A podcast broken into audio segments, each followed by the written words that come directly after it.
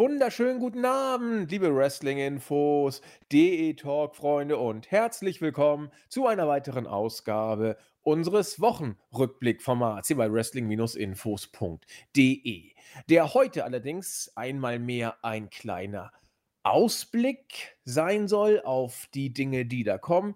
Wir nutzen die im Moment, ja, Standardzeit beim Marktführer, will ich sagen werde ich gleich noch ein bisschen ausführen, um neben dem Tagesgeschehen viel mehr den Fokus auf den kommenden Sonntag zu legen, denn dort geht ja WWE WrestleMania Backlash über die Bühne. In alter Tradition eher eine Art, ich will nicht sagen WrestleMania Recycling Veranstaltung, wo nochmal viele Rematches kommen.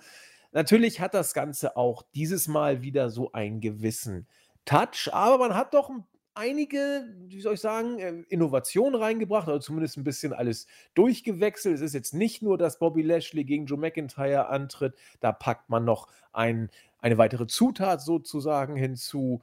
Der Choo-Choo-Zug wird dabei sein. Also es ist einiges, was äh, tatsächlich noch dazu gekommen ist. Und die eine oder andere, sag ich mal, unbekannte Jimmy Uso muss man mal gucken. Also da gibt es dann doch einiges ähm, an Neuerung im Vergleich zur WrestleMania Card. Darüber möchte ich heute sprechen. Das mache ich wie immer mit dem Wochenrückblick-Kollegen an meiner Seite. Herzlich willkommen aus Wien, der Christian, unser Chris. Wunderschönen guten Abend. Ja, Daniel Bryan hat uns geholfen, uns bis zum ja, nächsten Preview zu rangeln, ohne großartig auf die Shows eingehen zu müssen. Sind wir also insofern dankbar. Und ich bin gespannt, auf was für ein ja, Hype-Level wir kommen nach dieser Preview heute. Ja, du hast es ja schon gesagt, das äh, ist eigentlich ein ganz dankbares Thema, dass wir heute Backlash auf dem Programm haben. Denn das ist ein, hm, wie soll ich sagen, eine, ein Eindruck, den du und ich seit WrestleMania haben. Wir haben es im Vorfeld schon befürchtet. Eigentlich war WrestleMania ein unerwartetes Hoch aus einer doch, aus unserer Sicht zumindest eher trüben Weekly-Zeit. WrestleMania war aus unserer Sicht ja wirklich, also gut bis stellenweise ziemlich richtig gut. Aber es war dann wohl, Chris, kann man das sagen, tatsächlich dieses Strohfeuer, das wir äh, in unseren besten Erwartungen sozusagen ähm, erhofft haben, aber eben nicht mehr in Anführungszeichen. Man kann jetzt nicht sagen, dass die Weeklies irgendwie einen neuen Schwung aufgenommen hätten, jedenfalls nicht die Weekly äh, des roten Brands, sprich bei Monday Night Raw, wenn man sich das mal so anguckt seit WrestleMania, habe ich das Gefühl, es ist ein Gemisch zwischen Verwalten dessen, was ist, und der Suche nach irgendwelchen packenden Storylines, wo man aber auch nicht so richtig zu Potte kommt. Dann kommt auch noch eine Verletzung mit Umberto Carrillo dazu. RK Bro ist mehr oder weniger, ja, so wirkt es zumindest unverhofft geboren. Dass Randy Orton mit dem Fiend was zu tun hatte, das weiß schon kein Mensch mehr. Aber irgendwie ähm, geht der Trend der Weeklies, der sich vor WrestleMania, also seit dem Rumble, muss man sagen, bis zu Mania, ähm, ja, zementiert hat, nach meinem Dafürhalten weiter. Es ist irgendwie, ich will nicht sagen wie ein Blatt im Wind, aber es fehlt immer noch nach wie vor die klare Richtung. Und ich bin fast schon überrascht, dass man mit 1,7 Millionen äh, immer noch halbwegs solide, muss man ja fast schon sagen, in heutigen Zeiten, äh, Zuschauerzahlen einfährt. Das ist doch alles hm, wie soll ich sagen, äh, auf der Suche nach der Richtung oder sehe ich das falsch? Ah, vollkommen richtig. Ich glaube, trübe ist ein äh, tolles Wort, das das Ganze etwas beschreibt. WrestleMania. Ähm, WrestleMania ist eine sehr spannende Show gewesen, weil grundsätzlich sie die Show an sich vielleicht sowas wie ähm, eine Regelung vorgetäuscht hat, dass man quasi einen Plan hat. Ähm, die Show trotz ja, schwierigen Wetter hat man dann doch über die Bühne gebracht und wir haben es gesagt äh, in der Review, äh, dass sie dann doch sehr überrascht hat und sehr gut gefallen hat und bei den Kommentaren konnten wir entnehmen, dass wir da nicht die Einzigen waren. Allerdings war das davor schon sehr ähm, ein Vigivagi, also sehr äh, diffus teilweise und danach wurde es dann, äh, hat man genau den gleichen Weg eingeschlagen. Du hast es angesprochen, also man ist auf der Suche nach einer Story, die packt. Man ist aber nicht nach, äh, man, man geht da nach keinem Plan, sondern man hofft da auf irgendwas zu stoßen. Und man hat es zum Beispiel bei RK Bro von dir angesprochen, auch geschafft. Also ich werde nicht lügen, es ist, ähm, es ist ganz nett, aber ich glaube, das liegt vor allem an der Personalie Randy Orton, glaube ich, der, wenn man nicht weiß, ob wie der, wer das annimmt. Natürlich der knallharte Heel, der Mann, der quasi Karrieren beendet und jetzt in einem Art Comedy Tag Team, was wird passieren, wann wird er ihm den AKO verpassen, ähm, ist ganz nett. Das ist zum Beispiel so ein kleines Highlight mittlerweile, was man so auch hervorheben muss nach den qualitätsarmen Shows. Ähm, der Rest ist dann doch sehr konfus. Also vor allem, ähm, weiß nicht, die Sache mit Sonja Deville und Charlotte, ähm, komme ich nicht so hinterher. Die Regentschaft von Rare Ripley will bei mir nicht so ankommen. Dann Omos und AJ Styles, dann die ganzen Tomatenangriffe von Elias und Jackson Riker. Äh, es wirkt sehr planlos, vor allem auch ähm, unterstrichen durch diverse ja, Wrestling Observer Newsletter, die das auch bekräftigen, dass man backstage nicht wirklich eine Ahnung hat im Moment. Ähm, und auch die ganzen Promos wirken so, vor allem auch die Match-Konstellationen. Du hast es auch ein bisschen erwähnt. Backlash ist normalerweise ein bisschen so die WrestleMania-Card einfach wieder draufgeklatscht mit Stipulation plus, keine Ahnung, ähm, einem, zwei neuen Fäden, die gestartet werden. Dieses Mal hat man tatsächlich sehr viel verändert. Hm, allerdings bleibt abzuwarten, ob das jetzt von unserer Seite eher positiv oder negativ zu sehen ist. Dazu kommen wir noch. Aber ich denke, man muss dann doch zusammenfassend sagen, dass das Ganze nicht wirklich die 1,8 für mich rechtfertigt. Ich habe ein bisschen drüber nachgedacht, weil wir auch im Chat, glaube ich, sowas besprochen haben. Ist das jetzt das Restpublikum, das bleiben wird, egal was passiert, oder ist das tatsächlich einfach ein Aufbäumen? Weiß nicht. Ich habe mich dann gefragt, ob ich irgendwie einfach das nicht mehr sehe oder nicht mehr gut finden will oder kann aber bin jetzt auch nicht zu einer richtigen Antwort gekommen. Was ich aber zusammenfassend sagen kann unterm Strich ist, es war eine bessere Raw-Ausgabe, vor allem weil es mehr Wrestling gab. Es gab keine unnützen Promos, was das Ganze angenehm gemacht hat. Kein Bray Wyatt, das ist eh schon klar, dass ich damit nichts anfangen kann. Alexa Bliss, ja, diese Voodoo-Puppe, das wird ja, sich leider sehr lang ziehen. Meine Hoffnung, dass die Fans zurückkommen und dass dadurch dann nicht mehr gemacht wird, ist hoch, je nachdem, wann sie zurückkommen. Ähm, und das ist auch so ein Schnittpunkt. Äh, man wartet einfach, glaube ich, auf A, die Fans und B, auf Lynch, Rousey, ähm, Lesnar, äh, Goldberg, Triple H, keine Ahnung, Cena vielleicht irgendwann, um dann irgendwie was Packendes zu bekommen. Und man denkt sich, naja, lange TV-Verträge, die wichtigen Superstars sind an Bord, Peacock. Ähm, die Ratings sind stabil, in Anführungszeichen.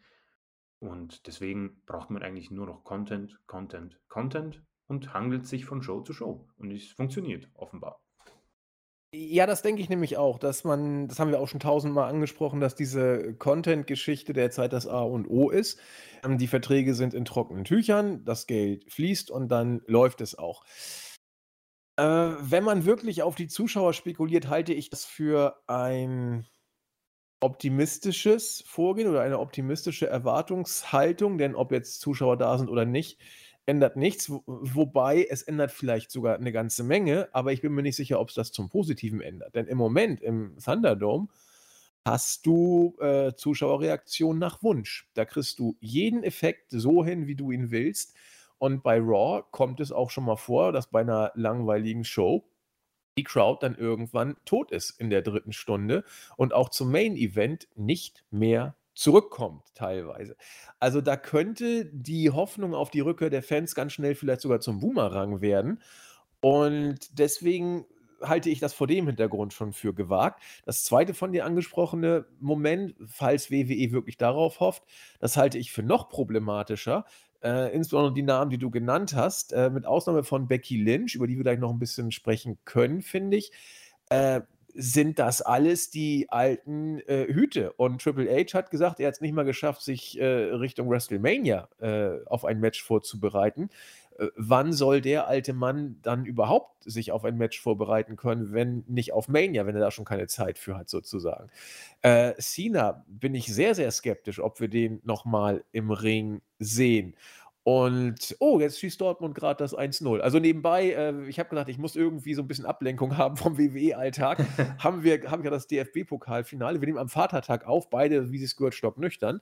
Und nu macht Sancho hier gerade das 1-0 für Dortmund. Das ist ja doch äh, out of nowhere sozusagen. Kein RKO, aber ein Tor. Okay. ja, das muss man auch mal äh, abwarten sozusagen, äh, inwiefern die A, überhaupt kommen und B, äh, ob das nicht dieses alte Strohfeuer ist, auf das man immer setzt, was dann auch wieder sehr schnell verglüht.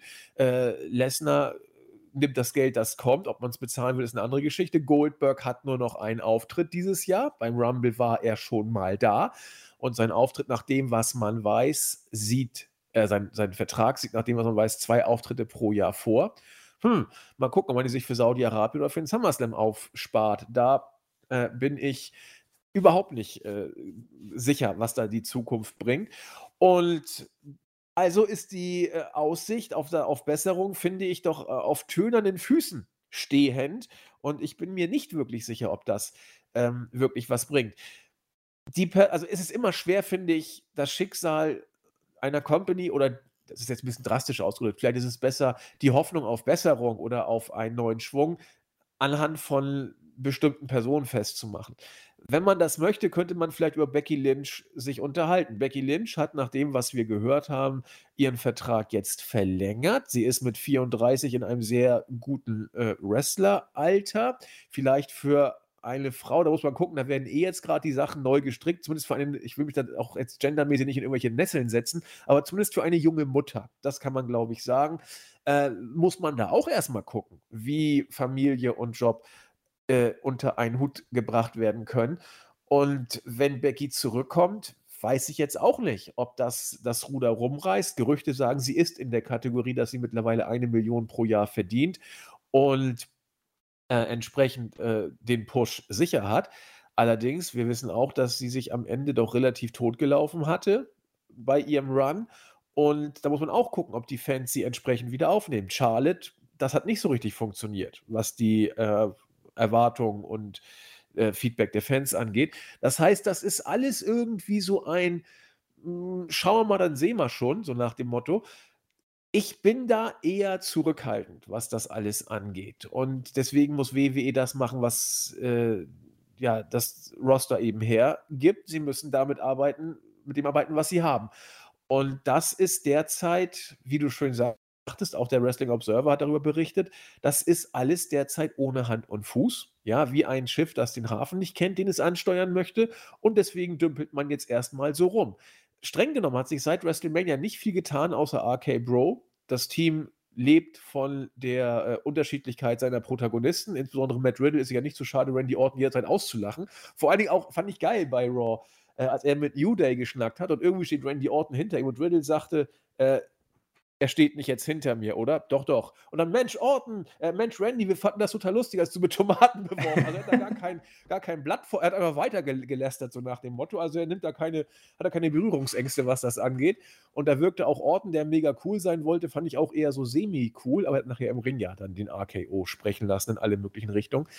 Also das ist alles so, hm, ich weiß nicht. Also da, da hau ich schon in deine Richtung. Es ist recht trübe und äh, ob jetzt wie im Norden hier auch äh, eher doch trübes Wetter, ob da jetzt wirklich am Ende de, des Himmels eine Sonne zu erkennen ist. Also bei uns im Norden ist es nicht so. Das macht mich auch sehr traurig, aber wie ist eigentlich in Wien das Wetter, wo wir schon so trübes ja, Thema haben? Grauenhaft leider. Also ich bin ja ein absoluter Sommer- und Sonnenmensch und leider ist bei mir jetzt Regen seit gestern und die Wetter-App äh, verspricht nicht Besseres und das macht mich sehr traurig, muss ich sagen. Also die nächsten sieben Tage durchgehend Regen in Wien. Also ähm, meine lieben Damen und Herren, ein Besuch demnächst in Wien zahlt sich nicht aus. Oh, und das ist jetzt schon Mitte Mai, der Wonnemonat. Also da muss eigentlich schon alles losgehen mit. Ja, eigentlich äh, schon, ja. Ah, das ist alles so traurig. Ja, WWE ist offensichtlich hier auf dem äh, europäischen Wetter äh, Status äh, umgeschwenkt und äh, passt sich dem Wetter hier an. Schade. Nun denn, wir müssen ja, was heißt müssen? Ich habe die Erfahrung oder wir haben die Erfahrung gemacht seit über einem Jahr, je trüber die Weeklies, desto hoffnungsvoller, äh, ist dann meistens die Aussicht auf die Pay-per-Views. Zumindest war es in den letzten, ähm, ja, 12, 14 Monaten tatsächlich so.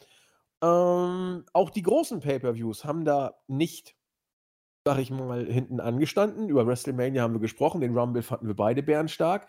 Also mal gucken, was uns äh, Backlash bietet. Ich würde sagen, Chris, äh, wir gehen die Card durch oder hast du noch etwas vorab, was vielleicht noch behandelt werden sollte? Denn news-technisch kam ja auch nicht so viel raus in der Woche oder der Woche. Äh, nicht wirklich. Also wir haben äh, die Vertragsverlängerung von äh, Becky angesprochen. Der Rest ist wie gehabt. Es hat sich nicht viel getan. Also würde ich sagen, ähm, wir steigen ein in die Card. Wir steigen ein in die Card. Ohne Daniel Bryan, der nach dem, was man von Vince hört, äh, wohl eher bei WWE bleibt. Wir haben es ja schon so ein bisschen, äh, gedacht, überlegt, erwartet. Vince hat sich angeblich, ich will nicht sagen positiv, fast schon überzeugt dahingehend geäußert, dass er meint, dass Daniel Bryan bleibt. Wir werden berichten. Jo, was haben wir? Ein interessantes Match, wo ich sehr auf deine Meinung gespannt bin, deswegen frage ich dich einfach mal. Man kann sagen, diese Fehde geht schon seit einigen Monaten, wird immer wieder mit interessanten Sachen garniert. Zunächst stand sie im Hintergrund, weil äh, Bad Bunny im Vordergrund stand. Nu ist Damien Priest, sag ich mal, aus dem Schatten des Kaninchens, äh, nee, des, des Hasens. Hase, ist auch völlig egal. Ist er jetzt, sag ich mal, hervorgetreten, weil Bad Bunny wieder Musik macht und darf jetzt den Hauptplatz in der Fehde einnehmen gegen The Miz. Um das Ganze so ein bisschen aufzupeppen, hat man jetzt einen Lumberjack draus gemacht. Die Stipulation konnte sich Priest ja aussuchen. Und nun haben wir ein Lumberjack-Match gegen The Miz. Ich frage mal, Chris, Comedy oder ernsthaftes Match, Überraschungstüte oder Autounfall? Ähm, vielleicht irgendwas dazwischen. Also die Fehde ist, wie du schon erwähnt hast, schon sehr lange am Laufen. Damien Priest hat jetzt ein bisschen mehr Spotlight bekommen bei Raw. Ähm, sieht, sieht ganz, er wird ganz ordentlich gepusht, würde ich mal sagen. Es ist ein bisschen doof, dass er quasi die letzten Wochen eigentlich nur zwischen Miss und Morrison verbracht hat. Ähm, auf der anderen Seite, Miss, ja, äh, lässt sich feiern für seine äh, diversen Shows, für seinen zweifacher Grand Slam Champion Status und John Morrison ist halt daneben und macht sich zum Affen. Ähm, und man merkt, dass Miss quasi ihn eher ein bisschen unter, seine, ja, unter seinen Status stellt. Und Damien Priest versucht, ja, was auch immer zu beweisen. Das ist schon meine, meine Frage, was genau er davon haben möchte. Also, ähm, er hat mit dem Tomatenwerfen angefangen mit New Day, das heißt, ähm, er ist hier quasi der Heel. ähm, Lumberjack-Match ja, die Matches mag ich absolut gar nicht. Das ist ähm, ja irgendwie so ein Match, das ich nicht wirklich verstehe. Ähm, auch warum das Priest gewählt hat, das ist auch so wieder eine Geschichte. Ähm, immerhin hat man, hat man ja es geschafft, ähm, ein Match diesbezüglich spannend zu machen, indem man quasi die Stipulation ausgemacht hat, in dem Priest gegen Morrison kämpft. Ähm, leider hat man quasi das gleiche Finish einfach zweimal hintereinander gezeigt, indem Mist den Ringrichter abgelenkt hat. Ähm, was es dann wieder zum Comedy macht, wie von dir angesprochen. Der Autounfall wird sich zeigen. Also Priest, ich kann ihn wrestling-technisch noch schwer einschätzen. Bei NXT war das okay, würde ich nicht sagen, dass er quasi zur Elite gezählt hat. Interessant finde ich, dass der Mann ja nicht wirklich ähm, jung ist. Also er ist nur zwei Jahre jünger, glaube ich, als The Miz. Und wohin man mit ihm will, ist für mich auch noch so ein Rätsel. Ich sehe ihn jetzt nicht wirklich als einen zukünftigen WWE Championship-Kandidaten.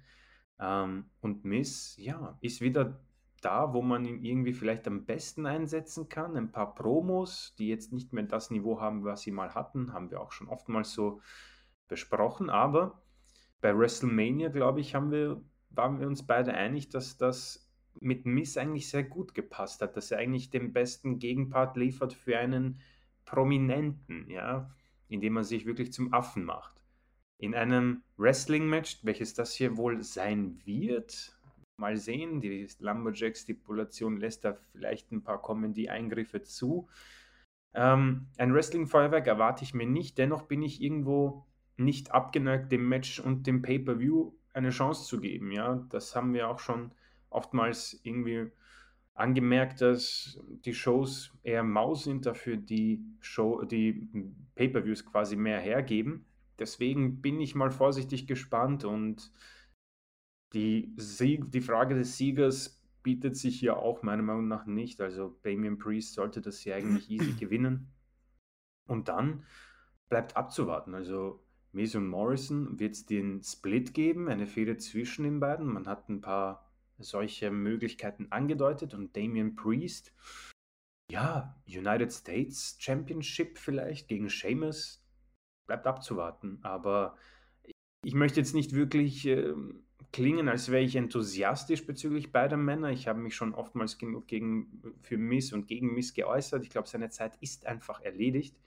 Und Damian Priest, ja, bleibt abzuwarten. Ich glaube einfach, dass seine Zeit wohl zu spät kam. Aber wer weiß. Ja, ich, ich gehe tatsächlich in die gleiche Richtung wie du. Äh, ich, ich bin so ein bisschen gespannt. Also, gespannt ist vielleicht falsch, aber ähm, ich denke an das Match und es nervt mich erstmal nicht. Das ist ja schon mal gar nicht so verkehrt, wenn man so in ein Match reingeht. Äh, es ist so dieses, ich schaue es mir einfach mal an. Das ist schon mal, finde ich, eine sehr gute Ausgangsposition.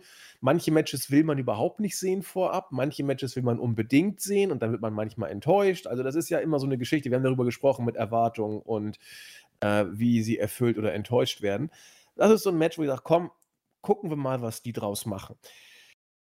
The Miz, finde ich, ist in dieser Fehde wie der Fisch im Wasser. Also, das ist das ist genau sein Ding. Er hat aus der Niederlage gegen, äh, Bad Bunny das das gemacht, was ein großmäuliger Heel machen muss. Er hat es quasi als seinen eigenen Erfolg dargestellt, dass er ihn da zum Star gemacht hat und gut aussehen hat lassen. Das ist schon schon nicht schlecht.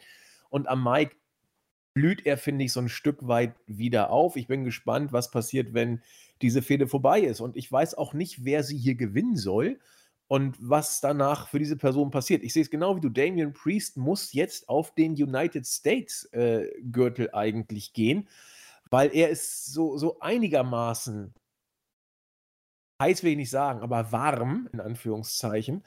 Ähm, er hat die Fehde mit Bad Bunny gehabt, er hat bei Mania äh, mitgewonnen, sozusagen im Team. Und äh, wenn er jetzt gegen The Miz gewinnt, Seamus dümpelt da doch rum. Das mit Carillo äh, und, und Mansur, das, das wirkt alles wie in der Warteschleife. So, mach mal was, pack bei Raw 10 Minuten voll und dann denken wir uns irgendwas aus. Hat sich Carillo auch noch leider verletzt. Das kommt ja nun auch alles nichts, aber Carillo ist ja nun auch nicht der Contender, den man sich da jetzt vorstellt. Also deswegen glaube ich schon, dass Priest da jetzt hin sollte. Was das Wrestlerische angeht, finde ich ihn eigentlich ganz gut. Er hat immer so seine, seine Spots und für seine Größe ist er, finde ich, auch sehr agil. Äh, das wird schon ganz interessant. Ob das jetzt für einen großen Durchmarsch noch reicht, muss man sehen mit 38. Ich habe mir das nochmal kurz angeguckt, wie alt er jetzt ist.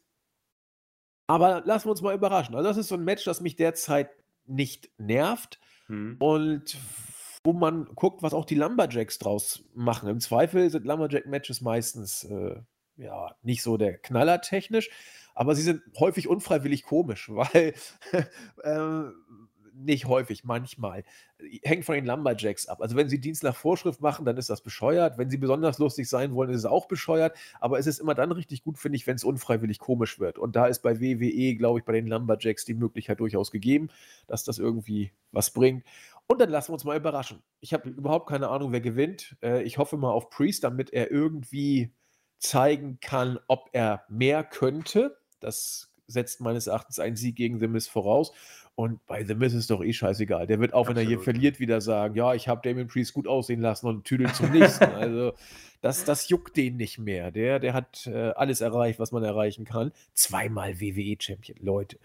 Glaubst ja. du, äh, ganz kurz, glaubst du, ist das so ein Match für den Opener? Habe ich gerade auch überlegt. Ähm, Oder ist es vielleicht ich zu glaube, ich, ich glaube nicht, aber es wäre vielleicht gar nicht verkehrt, das Match als Opener zu bringen weil es an jeder anderen Position eigentlich eine Gefahr für die Card darstellen könnte, in Anführungszeichen. Ähm, für mich wäre es sogar ein guter Opener, aber ich glaube nicht, dass es als Opener kommt. Ich würde es Mhm. als Opener bringen. Was Ja, meinst ich du? i ich ich ich gehe da mit, weil weiß nicht, ich glaube, dass einfach ein bisschen so die Lumberjacks da für diese Action sorgen könnten, weiß nicht, ein paar Entrances und so weiter, ähm, um irgendwo die Leute abzuholen vielleicht. Also, ich könnte es mir gut vorstellen. Wenn man sich den Rest der Card also das oder das Tag-Team-Match, vielleicht auch Ripley gegen Asuka und Oh Charlotte ja, ja. vielleicht, um zu Anfang so 'n Paukenschlag zu bringen, aber, ah, mal gucken. Also, ich würde es als Opener bringen, wenn ich mir die Card angucke, aber ist ja egal, was wir sagen. Also, ich bin gespannt, was passiert. Ich gehe mal, äh, so wie sie bei Wikipedia geht, äh, steht die Card durch und damit kommen wir schon zu einem, äh, ja, wie ich finde, Knaller, potenziellen Knaller, nämlich, äh, das Match um die WWE Championship zwischen Roman Reigns als nunmehr weiß gar nicht, wie lange, halb 3/4 Jahr wird er den Gürtel na, nicht ganz. Ich Ja doch, mal schnell doch, nach. könnte fast sein, ne? 7 Monate müsste er ihn haben. 7, 8 Monate könnte fast schon hinkommen. Ne, im Oktober hat er ihn sich geholt, oder? Ich weiß es grad gar nicht. Ah, Sep September, Oktober, ich weiß es nicht. Er hat ihn seit dem 30.08., 256 Tage. Okay, 19, 11, 12. Oh, Ui. Moment, 30.08.2020, das ist bald 1 Jahr, also. Ja, ja. 3/4 Krass. Jahr auf jeden Fall, lag ich gar nicht so verkehrt. Ja, ja, ja. Das haut schon hin Seine und längste Regentschaft im Moment bei WWE, bei jedem Titel.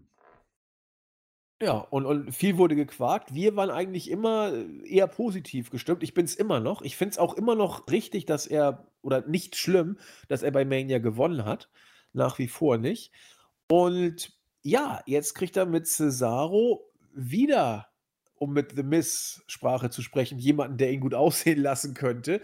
Äh, er er hat aber auch, muss man sagen, einen scheißgeilen Run gehabt, was seine Gegner angeht. Also, Roman Reigns Championship Run lebt ja wirklich von mega geilen Gegnern. Kevin Owens, Daniel Bryan, Edge war dabei und jetzt hat er Cesaro dabei. Das ist ja was, was die Technik angeht, da besser geht's ja gar nicht, also bei WWE. Und auch das Match kann richtig gut werden. Cesar es es wird zwar eher 'ne stiffe Kiste, weil wir hier, äh, einen Real Big Man und einen doch a Athletic Big Man, will ich mal sagen. Cesaro ist groß und kräftig, äh, wenngleich er auch natürlich athletisch ist. Aber das wird das wird schon spannend, weil, äh, es kann über Kraft gehen, es kann über Technik gehen, es wird auch den einen oder anderen Highspot geben. Also, äh, ich will auch gar nicht groß, äh, überlegen. Ich hoffe auch, dass Jimmy nicht eingreift, obwohl das wohl passieren wird, um dann die Fehde zu strecken. Davon können wir wohl ausgehen. Äh, Cesaro wird nicht gewinnen und, äh, ich freue mich auf ein richtig gutes Match und, sage ich auch, genieße den größten und wohl höchsten Push, den Cesaro bei WWE wohl erleben wird. Ja, perfekt zusammengefasst. Also, du hast quasi alle Worte genannt, die ich vorbereitet habe. Es ist natürlich das Match, auf das ich mich persönlich am meisten freue und das liegt vor allem an Cesaro, aber auch an Roman Reigns. Und das ist, glaube ich, etwas, was ich, keine Ahnung, so 2015 n nicht gesagt hätte oder nicht gedacht hätte. Der Mann hat eine tolle Regentschaft. Das ist für mich eine der stärksten Regentschaften der letzten Jahre und er ist für mich so der Superstar in der WWE, den ich im Moment wirklich ernst nehme. Also, ich hoffe, man versteht mich. Ein Mann, den ich irgendwie es abkaufe, den größten, in Anführungszeichen, Titel, äh, zu halten und auch legit einfach da zu sein. Also nicht, dass man irgendwie sagt: „Ja gut, äh, er ist jetzt Übergangs-Champion, weil wir haben keine Ahnung, was wir bei Raw machen“, ähm, in Anführungszeichen oder in Klammer gestellt, The Miz. Ähm, und das gefällt mir. Und auch die Sache mit Jimmy, gut, okay, er ist jetzt dabei, offenbar. Hat ihn quasi acknowledged und wir haben jetzt dieses Stable, welches man wohl, äh, lange Zeit vorbereitet hat. Wir haben es, glaube ich, auch irgendwann mal in irgendeinem Podcast auch so, glaube ich, angedeutet, dass man dieses Brüder oder Familien-Stable, ähm, plant und vorhat. So, jetzt ist es da und ich bin gespannt, was man draus macht. Zum Match selbst, also, ich bin hier ganz klar im Kevin Owens Hype. Es wird ziemlich sicher so wie bei den Kevin Owens Matches, dass man ein wirklich gutes Match erwarten kann. Anders als bei Kevin Owens, wie du schon gesagt hast, wird das wahrscheinlich eine stiffe Sache. Ähm, ich finde es auch gut, wie man es aufgebaut hat. Das, hat. das hat zur Abwechslung bei SmackDown wirklich mal sehr, sehr gut funktioniert. Du hast Cesaro mal anfangen lassen mit Daniel Bryan. Ein bisschen haben wir gesagt, ah, okay, schau, er ist in den Shows, okay. Dann sind das gute Matches. Er darf ein paar Matches gewinnen, ist auch, glaube ich, schon sehr lange ungeschlagen und hat dann sein lang erwartetes Singles-Match bei WrestleMania gegen Seth Rollins, ein großer äh, Name, auch wenn er im Moment vom Gimmick her wahrscheinlich einfach jeden von uns nervt, und gewinnt es in einem wahrscheinlich der besten Matches bei dieser Mania. Und dann ist bei SmackDown so, ja, Daniel Bryan, äh, mach du halt, ja, gönn dir nochmal diese Chance, ich bin bei deiner Seite, ich hatte meinen Moment. Daniel Bryan verliert und Cesaro rettet ihn und man hat es wunderbar aufgebaut, finde ich. Das ist zur Abwechslung mal etwas, was ich wirklich drunter setzen kann mit einem grünen Hackerl. Und äh, ich, wie du, bin da ganz, also es ist leider nicht spannend. Also Cesaro wird diesen Titel nicht gewinnen. Äh, da müsste ich dann, das wäre schon, also ich glaube, das wäre ein Mark-out-Moment, den ich, glaube ich, seit, keine Ahnung, einem Jahrzehnt nicht hatte. Oder das letzte Mal, weiß nicht, äh, CM Punk oder Daniel Bryan, keine Ahnung. Ähm, aber es wird nicht passieren. Aber was passieren wird, davon gehe ich mal stark aus, ein gutes Match. Und ich persönlich natürlich hoffe einfach, dass das irgendwie lange äh, Matchzeit bekommt, weiß nicht, so die 20 Minuten und dass wir wirklich uns zurücklehnen und es genießen. Mehr ist da nicht dahinter. Wir alle haben es uns gewünscht oder zumindest der Großteil, gehe ich mal stark davon aus, nach der ähm, Medienpräsenz und Social-Media-Kommentaren, die man so liest. Und ich glaube auch, dass, die, dass seine Kollegen backstage sich das wirklich so ähm, anschauen und sich denken, na endlich, Leute, das ist ja, das kommt so sechs Jahre zu spät, aber jetzt haben wir das. Und es ist wirklich so ein Fall, genießen wir es. Ich gehe auch davon aus, beziehungsweise hoffe es, dass es gestreckt wird, vielleicht sogar bis zum SummerSlam, keine Ahnung. Ähm, und das, der nächste Paper, glaube ich, ist Money in the Bank, also perfekt, um da irgendwie, weiß nicht, so ein Gimmick-Match draus zu machen, ähm, was auch immer das dann wird. Also ja, Last Man Standing, Kevin Owens hat uns eines Besseren belehrt. Ich persönlich brauche es bei diesen beiden Paaren vielleicht nicht. Aber ich würde mich natürlich freuen, Cesaro in noch einem, äh, vielleicht sogar zwei Titelmatches zu sehen. Was passieren wird, ist wohl der Eingriff der Uso-Brüder, einfach um, ja, dieses 0815-Booking, denke ich mal, eines Champion Heels darzustellen. Er hat es nicht alleine geschafft, quasi. Der, Heel, der Face war kurz davor zu gewinnen, dann kam der Eingriff und wir sehen uns bei Money in the Bank. Also grundsätzlich finde ich das hier wirklich eines der coolsten Matches. Habe ich nie erwartet, dass wir mal Roman Reigns gegen Cesaro um die Universal Championship sehen bei einem Pay-Per-View. Gut, es ist ein C-Pay-Per-View, aber immerhin. Und ich freue mich drauf. Ja, das sehe ich genau genauso wie du tatsächlich, wie gesagt. Ähm, ja, Reigns, ich, ich bin auch da bei dir dass die Regentschaft von Reigns eigentlich wirklich gut ist. Und da macht Haaland gerade das 2-0. Ähm, auch wenn er natürlich häufig die Matches nicht selbstständig gewinnt, sondern mit Hilfe von Eingriffen. Stört mich nicht, komischerweise. Ich kann es gar nicht wirklich sagen, weil er trotzdem äh, einen Coolness-Faktor hat, den er so noch nie hatte, glaube ich. Vielleicht bei The Shield in den Anfangstagen nochmal, aber da ist er gar nicht so weit weg, auch wie er jetzt auftritt. Er redet wenig, das ist so gut, er redet wenig. Ich habe es damals auch immer gesagt, nicht viel reden. Heyman ist doch dabei, lass ihn böse gucken und, und entschlossen und geil. Natürlich sagt er was, ist richtig, ne? aber ähm, es, es macht schon Sinn, Heyman hier ihn an die Seite zu stellen. Das, das war auch kein Selbstgänger, dass es passt, aber es passt. So. Gut. Also, das wird einfach als Match wohl hoffentlich richtig gut. Das ist so ein Match, das ich jetzt äh, zum Beispiel, ich habe gesagt, Priest gegen Miss stört mich nicht. Kann ich mir angucken, bin ich entspannt. Aber wenn ich dann so Dolph Ziggler gegen Robert Root, gegen Rey Mysterio und Dominic Mysterio, da fällt mir irgendwie nichts ein. Also, das will ich nicht sehen. Das wäre, ich weiß nicht. Chris, erzähl du mal ein bisschen was drüber. ähm, ja, die Mysterios. Es ist so eine Sache, ich erinnere mich, ich, ich weiß nicht, der Julian, glaube ich, war mal mit uns bei einer, bei einer Preview oder Review dabei. Ich bin mir nicht sicher, ob es vielleicht sogar der SummerSlam war. Ähm, und er hat gesagt, äh, Dominic Mysterio nervt mich einfach. und irgendwo muss ich sagen, stimme ich den Ganzen zu. Es ist jetzt irgendwie, tut mir, tut mir ein bisschen leid, das zu sagen, aber kann irgendwie nichts mit ihm anfangen. Er gibt mir sehr wenig. Das Ganze war ganz nett beim SummerSlam, aber es wirkt einfach zu sehr aufgelegt, diese ganze Vater-Sohn-Tag-Team-Regentschaft. Äh, man hat gewusst, dass es da, dazu kommen wird. Ähm, für sein Alter und seine Erfahrung ist das alles nicht so schlecht, aber ähm, ich persönlich fand ihn schon vorher nicht gut. Das Ganze wurde nicht wirklich besser gemacht durch diese dämliche Story mit, ähm, mit, seiner, mit seiner Schwester und dem Kollegen. Äh, jetzt entfällt mir der Name. Auf jeden Fall so ein Konsorte von Rollins. Murphy oder was? Ja, Murphy, jawohl. Ähm, Wo sind die beiden eigentlich? Flitterwochen oder? ich glaube, das Ganze wurde aufgelöst. Also, okay. Ich habe hab das nicht mitgekriegt. Ich habe das irgendwie. Okay, Entschuldigung. Ja, kein Problem. Was wir beide wohl nicht mitbekommen haben, ist, dass äh, Dolph Ziggler und Roman die Dirty Dogs heißen. Ähm, Wikipedia macht es möglich. Ähm, es ist ein toter Titel. Wir haben es in der Vorbesprechung erwähnt. Ähm, es ist einfach für mich schwierig, wie du es angesprochen hast, dem ganzen Interesse ähm, irgendwie vorzugaukeln, weil ich habe wirklich keins. Rey Mysterio ist für mich ein Mann, mit dem ich sehr viel verbinde, weil ich quasi mit ihm ja auch ja, WWE angefangen habe, mit ihm und Eddie äh, Guerrero damals 2004.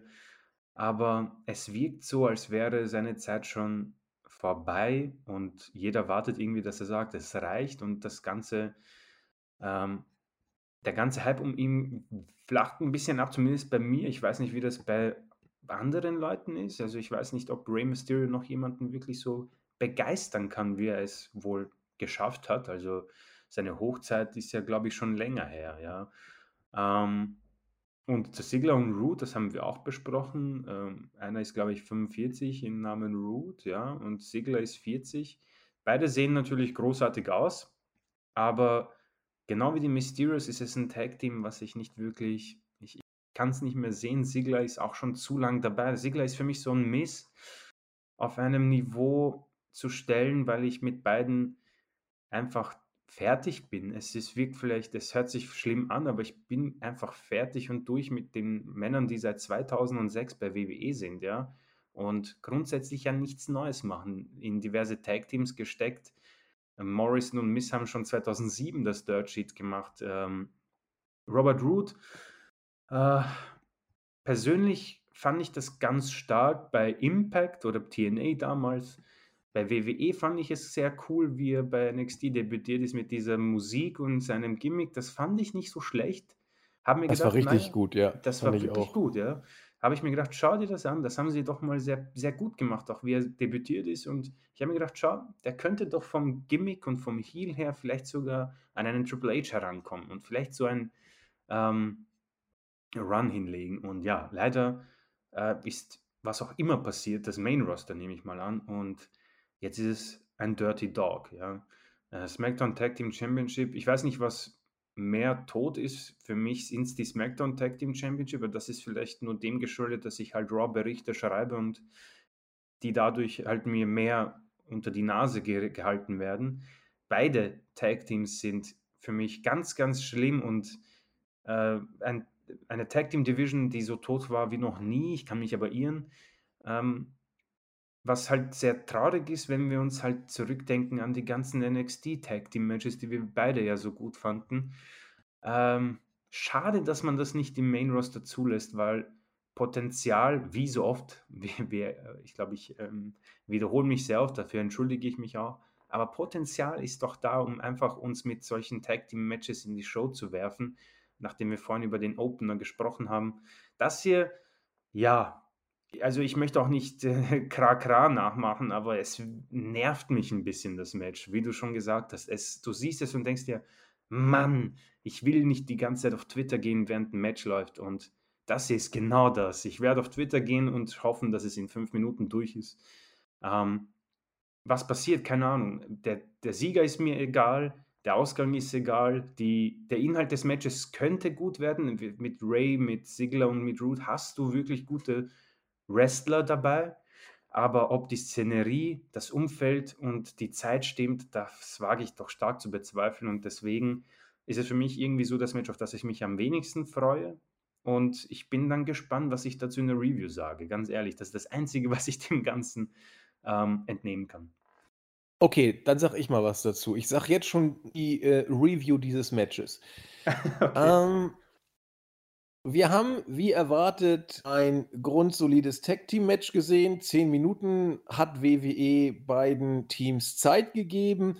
Ähm, wie erwartet war das technisch grundsolide, nicht wirklich doll. Es war ein klassisches Match, das genauso auch in der Weekly hätte laufen können. Es gab keine großen Momente, die waren auch äh, bei der Platzierung auf der Karte nicht vorgesehen, typisch in der Mitte, hat keinen wirklich gejuckt, keinen gestört. Dass der Titel jetzt auf Mysterio und Dominic gewechselt ist, mag folgerichtig erscheinen, damit man irgendwie äh, Dominik so ein bisschen den Fokus auch äh, jetzt in, der, äh, in den Shows vielleicht geben mag mit einem Titel, ob man dann so eine Vater-Sohn-Storyline mit Gürteln und Split irgendwie da künftig bringt, muss man abwarten. Aber das Match war genauso, wie ich es erwartet hatte. Äh, ich habe mich nicht drauf gefreut. Es wurde solide durchgesetzt und äh, wir haben neue Tag-Team-Champions, weil die alten eh kein gejuckt haben. Man kann ja auch Spaß mal gucken, wann das letzte Mal überhaupt die SmackDown Tag-Team-Champions in den Pay-per-view-Cards dabei waren. Das liegt Monate zurück. Von daher war der Titel eh mehr oder weniger erledigt. Nun haben wir zwei neue Träger. Mal gucken, ob es daran irgendwas ändert. Ich glaube es nicht. Und das Match war, wie gesagt, typische Dutzendware. Genauso wird die Review ausfallen, ohne dass ich das Match gesehen habe. So, lassen wir uns überraschen. Hm, damit ich hier nicht immer so viel weglaber, Rhea Ripley, Asuka, Charlotte. Chris. Ähm, ja, gerne. Also eine, ein Match, das auf dem Blatt Papier jetzt nach einem äh, großartigen klingt. Also Rhea Ripley hat den Titel bei WrestleMania gewonnen gegen Asuka, die den Titel ähm, sehr lange gehalten hat. Also wenn ich mich nicht irre, hat sie den Titel, glaube ich, damals von Becky ja übernommen nach ihrer Schwangerschaft. Ich weiß nicht, ob dazwischen eine, ein Titelwechsel war, bin ich mir gar nicht sicher. Ähm, und Charlotte Flair kam zurück und mit einem Tag Team mit Asuka, oder? Ja, und Asuka hatte den Gürtel, genau. Ähm, und jetzt haben wir Charlotte Flair, die sich in das Match ja ein bisschen äh, reingewieselt hat, möchte man meinen, durch Sonja Deville, die nach ihrem Loser Leaves WWE-Match einfach wieder da ist und sogar befördert wurde. Also das nenne ich mal einen großartigen Lebenslauf. Ähm, sie hat Charlotte in das Match gebuckt, aus dem Grund, dass die Männer ja auch ein Triple Threat Match haben. Und damit haben wir unsere Fehde schon zusammengefasst. Rhea Ripley als Champion ist leider ja, so ein Jahr zu spät. Ähm, Andi und ich haben das schon oft genug auch schon äh, erwähnt, zusammengefasst. Ähm, Asuka war ein bisschen als Champion abgeflacht. Das war grauenhaftes Booking, eine schlechte Darstellung, indem man ihre Schwächen sehr oft präsentiert hat. Das hat einfach nur genervt und war unnötig. Ähm, auch oft erwähnt, schade, dass man nicht die großartige Kabuki Warriors Asuka einfach genommen hat. Ähm, Charlotte ist halt Charlotte und viele brauchen sie nicht mehr. Sie ist im Ring nicht besser geworden, muss ich zugeben. Also da ist mir schon eine bessere Charlotte in Erinnerung. Ich habe das auch erwähnt, dass ich persönlich sehr ähm, enttäuscht war, dass man es nicht gewagt hat, ihr ein komplett neues Gimmick zu verpassen. Diese Robe nachdem sie ja so oft äh, von ihrem Vater angefressen ist, hätte man ja nutzen können, um zu sagen, ich möchte nicht mehr mit dir in Verbindung äh, geraten, beziehungsweise mit dir in Erinnerung ähm, gebracht werden. Ich möchte meine eigene Karriere starten und dann einfach neues, neue Musik, ein neues Gimmick, eine neue Robe, beziehungsweise einfach ein neues Outfit, vielleicht neue Haarfarbe, einfach um ein bisschen Abwechslung zu bringen in diesen Alltag, der Eintönigkeit, ganz ehrlich, es ist sehr, sehr schade. Die Frau ist ja grundsätzlich nicht schlecht in dem, was sie macht, sowohl im Ring als auch am Mikrofon. Das jetzt gerade ist für mich ziemlich schlecht, um es nett auszudrücken. Es ist langweilig und es wirkt, es wirkt sehr kurzfristig alles hingeworfen, ähm, der Queen. Also habe ich auch erwähnt, es wirkt so, als würde man ihr das schnell in die Hand drücken, ihr Theme läuft schon und dann sagt der Produzent, ja, ähm, das kommt aus Vinces Büro, ähm, schau, dass du was draus machst, ja. Und dann prägt sie sich das schnell ein, geht raus und sagt, dass sie grundsätzlich eigentlich die beste ist, die man hat. Und alle einfach nur eifersüchtig sind und sie muss in jedes Titelmatch, weil sonst wird der Pay-Per-View keine Draws ziehen. So, kann man jetzt nehmen, wie man will. Es klingt ein bisschen nach Shoot. Vielleicht will man das auch so ähm, darstellen, um ein bisschen, ja, Flair in das Match zu bringen. Wink, wink. Ähm, und dann hast du eben ein Triple Threat Match, das auf dem Papier gut aussieht, aber wenn man die Shows ähm, etwas regelmäßig verfolgt, dann ist man, glaube ich, nicht so gehypt. Also ich bin es nicht. Ähm, wird es ein gutes Match? Naja, ich war mir, ich wäre mir vor einem Monat sicherer gewesen, aber nachdem ich jetzt schon die Paarung Asuka und Ripley gesehen habe bei WrestleMania, war es tatsächlich okay. Ich glaube, wir waren nicht wirklich vom, wir sind nicht vom Stuhl gefallen, aber die anderen beiden Matches, vor allem das zweite zwischen Asuka und Ripley, Hui, das war, da habe ich, da habe ich, da bekomme ich Gänsehaut, wenn ich dran denke, das war nicht gut. Ähm, Triple Threat Matches sind eine schwierige Angelegenheit. Ähm, auch oft erwähnt, das starke Triple Threat Match beim Rumble zwischen Lesnar, Rollins und Cena.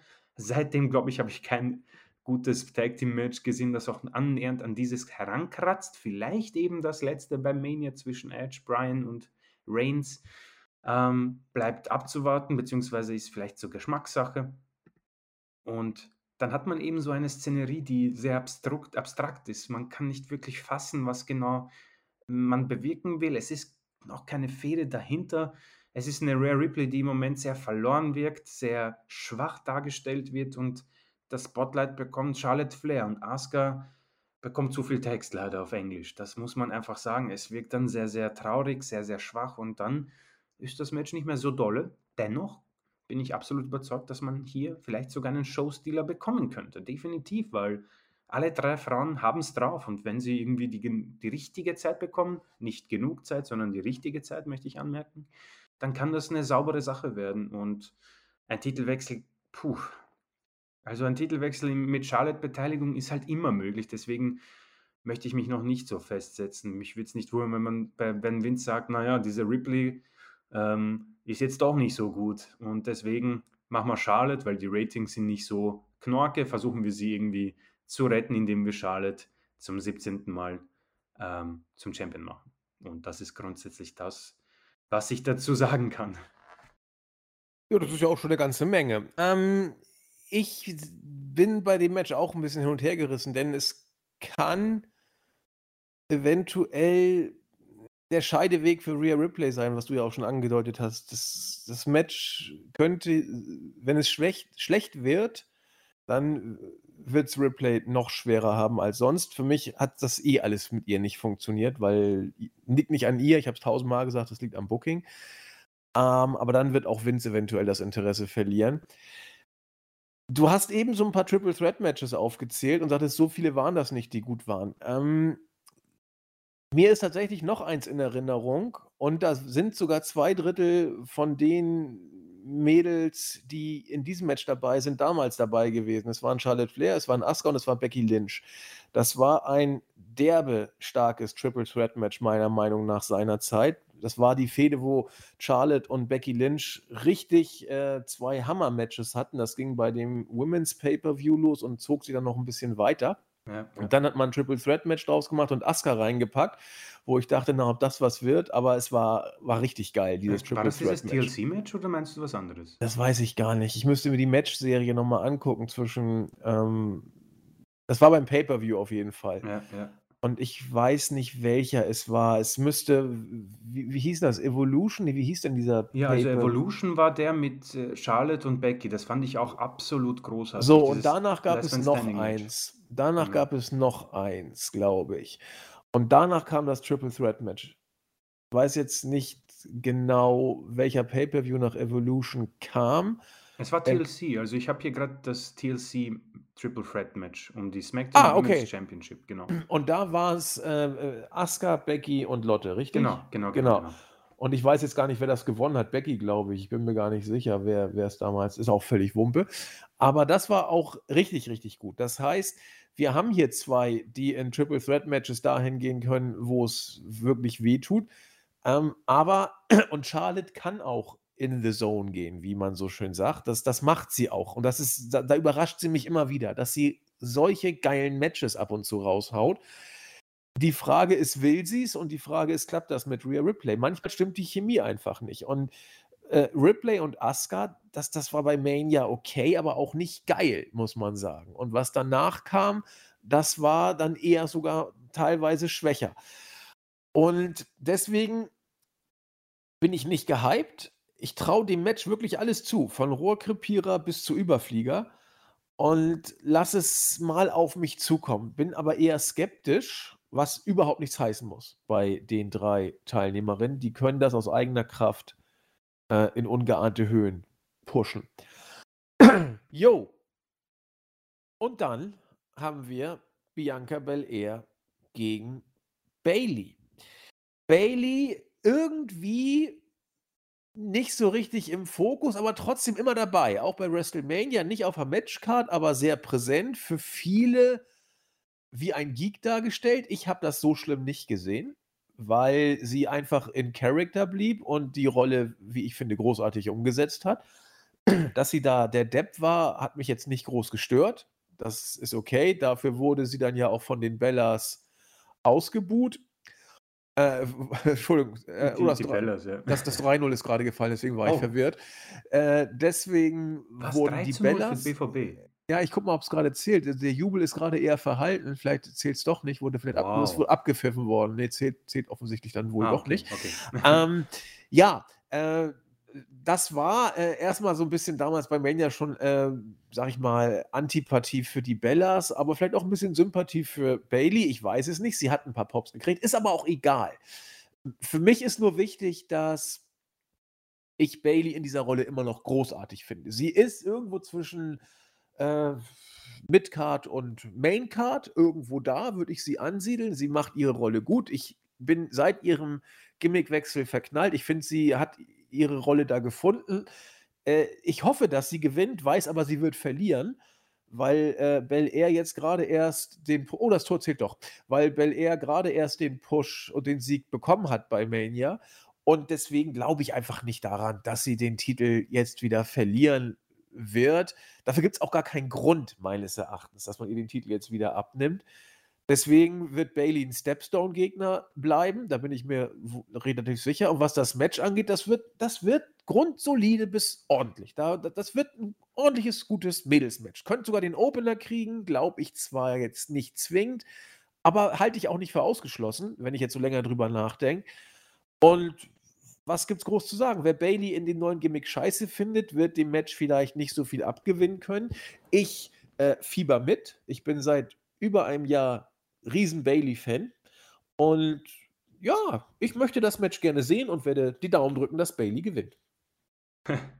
Ähm, ja, Bailey ist, ähm, was ich jetzt spannend fand, ähm, sogar ein Jahr jünger als äh, Belair. Ähm, was man, was ich ziemlich äh, krass finde. Also Bailey, eine solche Karriere mit äh, 31 ist schon ähm, sehr, sehr stark. Äh, das Match an sich, ja. Es sind zwei Damen da, die sind sehr talentiert, äh, vor allem im Ring. Bailey hat halt für mich so das Gesamtpaket. Ähm, deswegen werde ich mal grundsätzlich in allem zustimmen. Meine Sorge ist so ein bisschen so die Sami Zayn-Sorge, dass man vielleicht zu sehr das Gimmick von Bailey in das Match mit einfließen lässt, ja, und es dadurch vielleicht nicht so gut wird. Das ist so ein bisschen ähm, meine Sorge. Ähm, Du hast recht, das wird, wird auch passieren, das befürchte ich auch, ja. ja, also ich bin ganz bei dir. Ich habe mit Bianca Belair konnte ich vor WrestleMania wenig anfangen. Dann gab es das Match und das fand ich dann schon sehr stark. Aber danach war das dann wieder eher, hm. Also ich muss vorsichtig sein, weil ich glaube, dass Belair mehr Lob wohl verdient, aber mich catcht sie nicht so wirklich. Also da bin ich dann doch eher Sasha Banks und Bailey Fan. Also das ist, glaube ich, auch kein Geheimnis. Und bin ganz bei dir. Ich hätte hier wirklich sehr gern Bailey als Championess danach, weil auch das erwähnt schon, habe ich erwähnt, verliere schon die Artikel aus den Augen. Ähm, Baileys Gimmick hat Potenzial, wirklich gut zu werden, wenn man es nicht zu einem absoluten Witz macht, weil sie einfach sehr gut darin ist, etwas darzustellen, ja. Ähm, sie hat es erfolgreich geschafft, diese Bailey Buddies und ihr Gimmick, das ziemlich verloren war, ähm, zu töten und sich neu zu erfinden und das sehr erfolgreich, finde ich. Ich glaube, sie hat mit Sasha Banks die Shows teilweise sogar gerettet, sowohl Raw als auch SmackDown, da bin ich mir absolut sicher und hat dann mit Banks ein großartiges Match geliefert bei Hell in a Cell. Ähm, die Sache ist die, ich befürchte, dass man wohl backstage irgendwo mit ihr jetzt gerade nicht so viel anfangen kann und man sagt, naja, ähm, machen wir einfach einen Witz draus, wir brauchen eh Comedy in den Shows. Und das ist so meine Sorge, dass jemand, der so talentiert ist, aka Sami Zayn zum Beispiel, aka Bailey, einfach verbraten wird durch ja zu viel unnötigen Scheiß, um, um jetzt mich zu entschuldigen für die Wortwahl. Ähm, ich habe nichts dagegen, dieses Gimmick. Ich persönlich finde es auch sehr gut, aber man müsste es besser nutzen, finde ich, weil das kann wirklich, vor allem auch wenn die Shows irgendwann mit Fans besetzt werden, sehr gut ankommen. Also das ist dann dieses, diese ähm, Smart ähm, Feier, also dieser Jubel von den Smarks, die das ein bisschen, ich möchte nicht sagen durchschauen, aber gut finden, weil es eigentlich nicht gut zu finden ist. Ähm, und das ist so die Krux an dieser Geschichte. Also es könnte einfach so eine Schaustellung von Bel Air sein, weil sie wird ja quasi gehypt, indem sie einfach die Beste ist in allem und einfach so Bailey über sie drüber fährt, ja. Ähm, und Bailey die ganze Zeit wegläuft oder versucht das Ganze irgendwie blöd zu, darzustellen. Und der Fokus auf ein reines Wrestling-Match wird dann vielleicht untergraben. Das ist so meine Sorge. Ähm, ansonsten bin ich ganz bei dir. Ich drücke die Daumen. Ich glaube zwar nicht dran, es ist fast so wie bei Cesaro, nur dass Bailey halt wahrscheinlich ähm, eine größere Zukunft noch vor sich hat. Das ist einfach nur ein bisschen ein Abwarten. Sie ist 31, da ist noch sehr, sehr viel vor ihr, falls sie noch Lust hat natürlich. Also das weiß man ja nicht. Ähm, und Bel Air, ja, sie hat natürlich das, den Vorteil, den du auch schon bei Roman Reigns angesprochen hast. Sascha Banks, ähm, Gegnerin Nummer 1, Bailey Gegnerin Nummer 2. Einen besseren Start gibt es meiner Meinung nach fast gar nicht. Ja? Und das kann dann nur noch getoppt werden, vielleicht durch die Askas und die ja, Lynchs in Anführungszeichen der Welt. Ja? Deswegen bin ich hier natürlich auch sehr positiv mal gestimmt und schaue mir die Regentschaft von Bel Air an. Nichtsdestotrotz, wenn sie morgen den Titel oder Sonntag den Titel an Bailey verliert, werde ich keine Träne vergießen. Nee, ich auch nicht. Jetzt unabhängig davon, ob es Bailey ist, wo ja jeder mehr oder weniger Sympathie für haben kann. Das ist ja immer sehr individuell natürlich. Aber und auch das ist sehr individuell. Bianca Belair, ich habe es vor Mania gesagt, ich sage es auch jetzt, ist für mich auch kein Star in Anführungszeichen. Ich finde es gut, dass man ähm, da jetzt frisches Blut reinbringt, dass man mit Belair den Weg dann auch geht man hat sie für mich zu schnell zu hoch gepusht, aber man muss dann eben auch mal was machen. Also man kann nicht immer nur sagen, ja, später, später und dann macht man es eben mal. Und sie hat das ja auch, also im Ring ist das auch völlig in Ordnung, was sie macht. Ich finde, sie wirkt außerhalb des Rings noch unbeholfen. Sie hat bei Mania echte Gefühle reingebracht. Äh, manche können mit ihrem Emotionsausbruch vor dem Match und nach dem Match ein bisschen weniger anfangen. Mich hat es äh, in keiner Weise gestört. Das macht es ein bisschen authentischer. Ich hoffe zumindest, dass es nicht gestellt war. Und äh, das ist alles auch sehr gut. Aber sie lässt mich äh, kalt. Und ich finde auch in den Rededuellen wird sie von Bailey regelmäßig outperformed, auch wenn ähm, Bailey, wie du auch sehr schön sagtest, ein bisschen overrushed ist mit, mit der Art und Weise, wie sie da inszeniert ist. Es ist ein bisschen over the top, zu viel des Ganzen. Ähm, aber auch das, sie macht das Beste draus. Und du hast recht, wenn man jetzt einen totalen Geek immer dargestellt wird, der auch dusselig sich von Opa Hogan und den Bellas bei Mania verarschen lässt und so, das, das tut dir dann nicht gut, wenn du als coole, übereinstehende Tussi dann den Titel wiederhältst. Ne? Dann hast du eben mal die Blöße gehabt.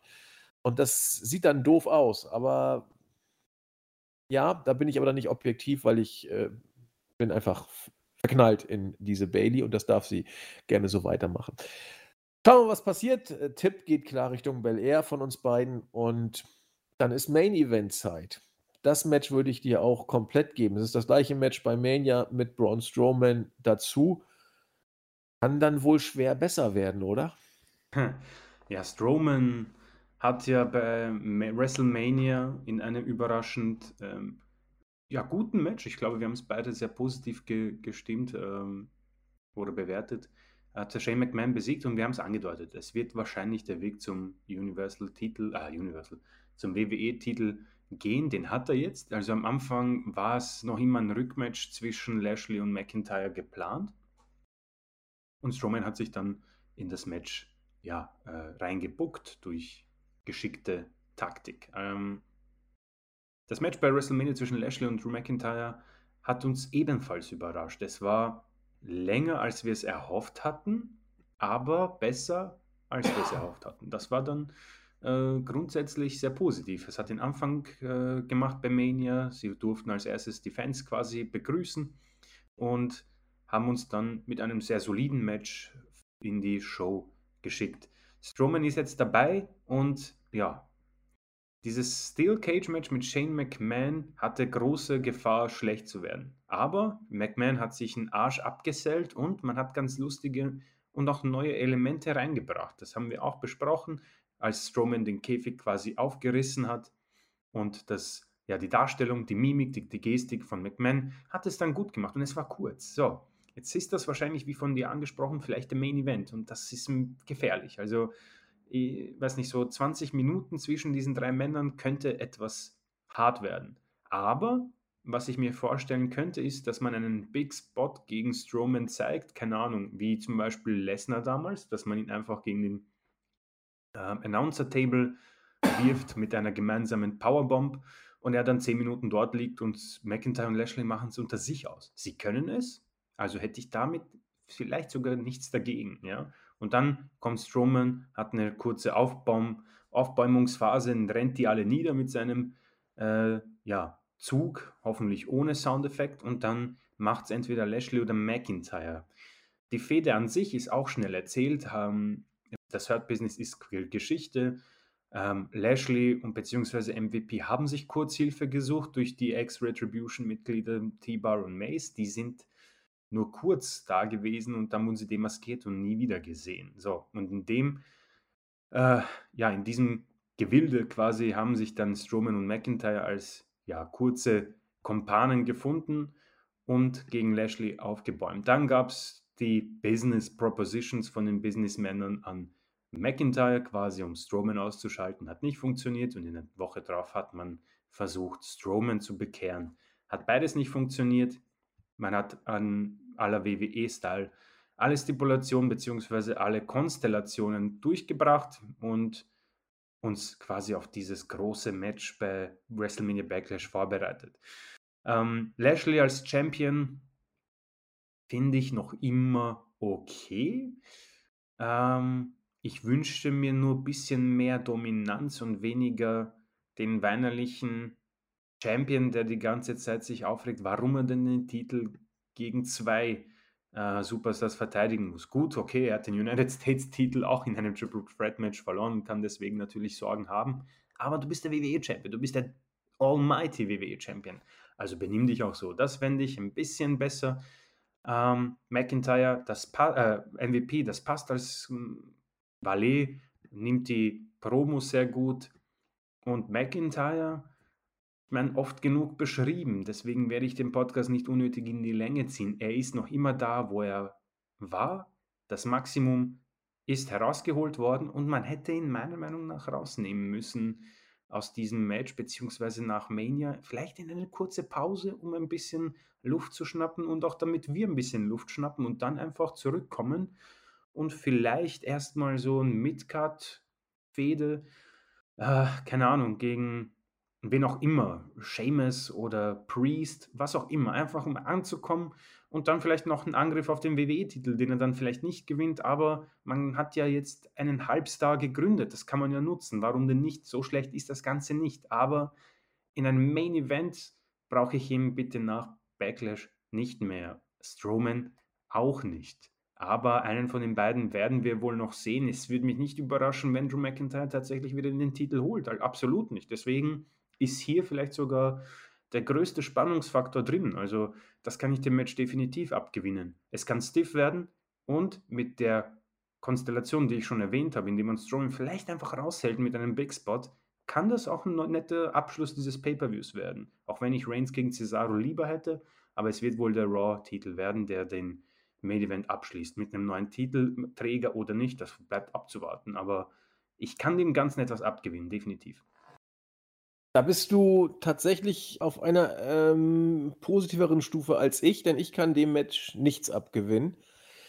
Ähm, Bobby Lashley als Champion ist ja okay, hast du gesagt. Und das würde ich auch so unterschreiben.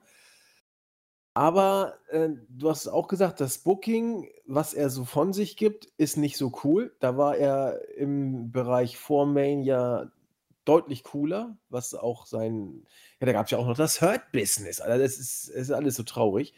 Das hättest du so gut machen können, aber egal.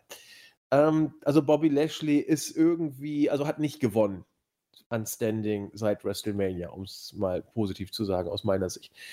Äh, Drew McIntyre hat als, äh, wurde gepusht bis zum Mond, hat seine Sache gut gemacht, hat aber, äh, da bleibe ich auch bei, jetzt wo die Regentschaft vorbei ist, hat aber nicht, sag ich mal, das fast zum Überlaufen gebracht. Also er war eben da. Und Braun Strowman, na besten Dank. Das, das ist alles so die Krux des WWE. Ähm, Selbstverständnis, der Star ist die Company, dann hast du eben keine großen Stars. Bis auf mal ein bisschen Reigns, ein bisschen Brian und ja, viel mehr ist es dann nicht mehr. Ähm, vielleicht noch ein bisschen Bailey und okay. Ja, und dann musst du eben mit dem arbeiten, was du hast. Und das ist so ein Match. Ich glaube, also vielleicht kickt es mich ja. Ich will das nicht mal ausschließen, aber es ist sehr, sehr unwahrscheinlich. Ich glaube, ich werde mir das angucken. Ich werde sagen, ja, sie haben sich alle extrem bemüht und haben hart gearbeitet und es wird zu keiner Sekunde bei mir der Funken überspringen. Das, das befürchte ich einfach, weil äh, dafür habe ich Lashley gegen McIntyre jetzt zu oft gesehen in letzter Zeit in großen Matches. Dafür ist dann McIntyre äh, zu durch, in Anführungszeichen. Lashley zu blass und Strowman zu Strowman. Also das, das ist alles nichts, was mich umhaut. Und vor dem Hintergrund gehe ich mit null Erwartung in dieses Match und ich befürchte auch, dass es mich nicht mitreißen wird, sondern ich werde es mehr oder weniger, wie sagen, apathisch, teilnahmslos angucken, werde hoffentlich das Ganze in 15 Minuten beendet haben und dann ist es mir mittlerweile auch in diesem Match völlig egal, wer gewinnt. Also Lashley habe ich mich tierisch gefreut, dass er den Titel jetzt mal halten durfte. Es war eine große Überraschung. Aber ob jetzt Lashley verteidigt, ob McIntyre ihn gewinnt oder Braun Strowman, oder in Hamburg kippten einmal Wasser um.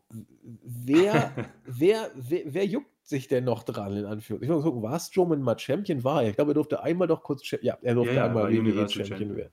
Genau. Ja, und äh, das lässt mich von vorne bis hinten eiskalt, dieses Match. Da ist nichts, was mich irgendwie interessiert. Also, wie gesagt, Bianca Belair gegen Bailey, ja, gerne. Äh, Ripley, Asuka, Charlotte Flair könnte durchstarten. Reigns, Bryan, immer her damit. Und äh, Priest, Miss, von mir aus. Ne? Also, aber äh, da ist der Main Event für mich fast auf einem Level mit äh, und Root gegen Mysterio und äh, Mysterio sozusagen. Ähm, ich kann verstehen, dass du es ein bisschen euphorischer siehst oder positiver. Äh, bei mir allerdings regt sich nichts. Wenn ich diese drei Namen sehe, kein Interesse, keine Begeisterung, nicht mal, ich will das nicht, sondern einfach nur, oh, okay, ja, okay, habe ich zur Kenntnis genommen. Vielen Dank. Kann ich aber auch nachvollziehen, auf jeden Fall. Ja, und damit haben wir die Karte durch. Ich bin gespannt. Also, es ist wie so oft bei WWE ein Paper, wo man sagen kann, alles kann, nichts muss. Da sind einige Matches, die Hoffnung auf viel machen. Es sind einige Matches, die Showstealer werden können. Und es sind einige Matches, die vielleicht, äh, ohne Showstealer, Showstealer zu werden, mehr abliefern, als wir erwarten. Denn wenn man sich die Karte jetzt mal so anguckt, vom Wrestlerischen ist da kein Stinker bei. Das muss man natürlich auch sagen. Ne? Das ist jetzt kein einziges Match dabei, wo man sagt, oh je, das wird wohl wrestlerisch eher schlecht. Ne, das ist alles gut äh, zumindest solide, was da ist. und, äh, dass Lashley und McIntyre, äh, auch Strowman durchschleppen können. Wenn der ein, 2 Spots kriegt und du ihn bookst, dann kann das auch 'n richtig gut geworktes Match werden. Will ich gar nicht in Abrede stellen. Ähm, also, ich glaube, von der Qualität, äh, wird hier kein Match wirklich durchfallen, denke ich mal, oder?